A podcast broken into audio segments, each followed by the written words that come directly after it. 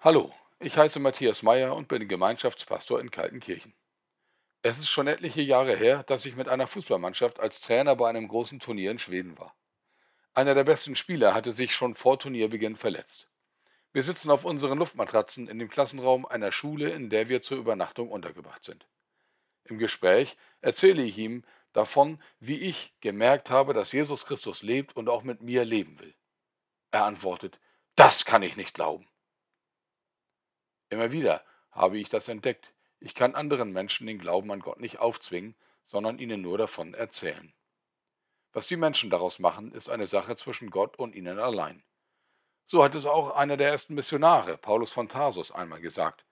Gottes Hilfe habe ich erfahren bis zum heutigen Tag und stehe nun hier und bin sein Zeuge bei Groß und Klein. Apostelgeschichte 26, 22. Ob Gott lebt und an uns interessiert ist, kann jeder selbst herausfinden. Und zwar indem wir das, was er uns in der Bibel mitgeteilt hat, ins Leben umsetzen. Im Blick auf das Gespräch mit dem Jugendlichen wurde es noch sehr interessant. Er fragte mich, wie er sich mit seinem kaputten Knie dann fortbewegen und uns zu unseren Spielen begleiten könnte. Ich mochte seine persönliche Art nicht besonders, deshalb hatte ich gar keine Lust, ihm zügig Krücken zu beschaffen. Und wie soll ich das auch machen? Ungewollt meldet sich plötzlich die Frage in mir, wie sieht Jesus das wohl? Zuerst schäme ich mich, dass ich mir für den Jungen keine große Mühe geben will. Dann tauchte mir der Gedanke auf, Jesus würde ihm jetzt Krücken besorgen. Das geht jetzt nicht, wehre ich mich. Wieder die Stimme, du kannst es ja wenigstens versuchen. Ich frage an der Information unserer Unterkunft. Na gut, der nette Herr am Tresen telefoniert kurz und nennt mir dann ein Krankenhaus, wo ich Krücken bekommen kann. Ohne Auto war ich auf die Straßenbahn angewiesen. Das dauert jetzt zu lange. Ich kümmere mich nach unserem Spiel darum. Wieder die Stimme. Nein, er soll mit zum Spiel. Hol die Krücken jetzt.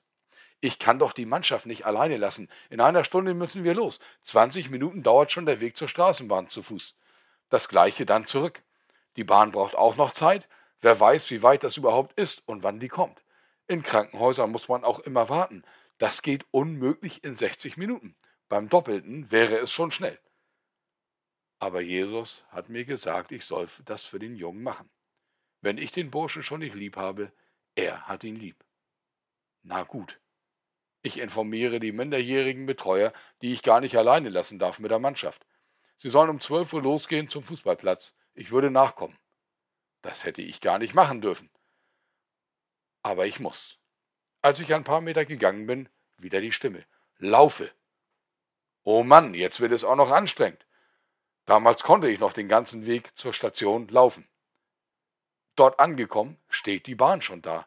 Nach zwei Minuten fährt der Zug los. Naja, das ging ja schon mal gut, denke ich. Wenn ich nicht gerannt wäre, hätte ich das nicht geschafft. Wie soll ich nun das Krankenhaus finden? Ich weiß doch nur die Station. Als die Bahn sich einige Zeit später der besagten Station nähert, gucke ich in meiner Ratlosigkeit zufällig aus dem Fenster und lese hinter großen Häusern an einem großen Gebäude Sjukus auf Schwedisch. Das bedeutet Krankenhaus. Das gibt es ja nicht, denke ich, und steige aus der Bahn und laufe ungefähr in die Richtung. Es ist gar nicht weit. Dort angekommen finde ich sofort einen Pfleger und frage. Wartezeit habe ich leider gar nicht mehr übrig. Es kann also nicht mehr klappen, denke ich. Aber der junge Mann kommt nach sehr kurzer Zeit mit den Gehhilfen wieder. Eigentlich muss ich jetzt in schwedischer Währung bezahlen, weil die deutschen Krankenversicherungen die Kosten erst im Nachhinein erstatten. Habe ich überhaupt genügend schwedische Kronen mit? Ich frage auf Englisch nach den Kosten. Ach, geben Sie sie einfach an der Schule ab, wo Sie übernachten, dann kosten sie nichts, sagt er auf Englisch. Ich bin sprachlos und laufe los zur Bahn und kann wieder nahezu sofort einsteigen. An unserer Station wieder raus aus der Bahn und im Laufschritt zur Schule.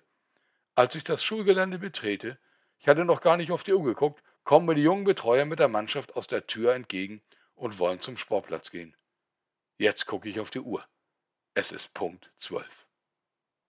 Keiner muss an Jesus glauben. Aber wenn ich ihn beim Wort nehme, mache ich immer wieder die Erfahrung, dass er in unser Leben eingreift.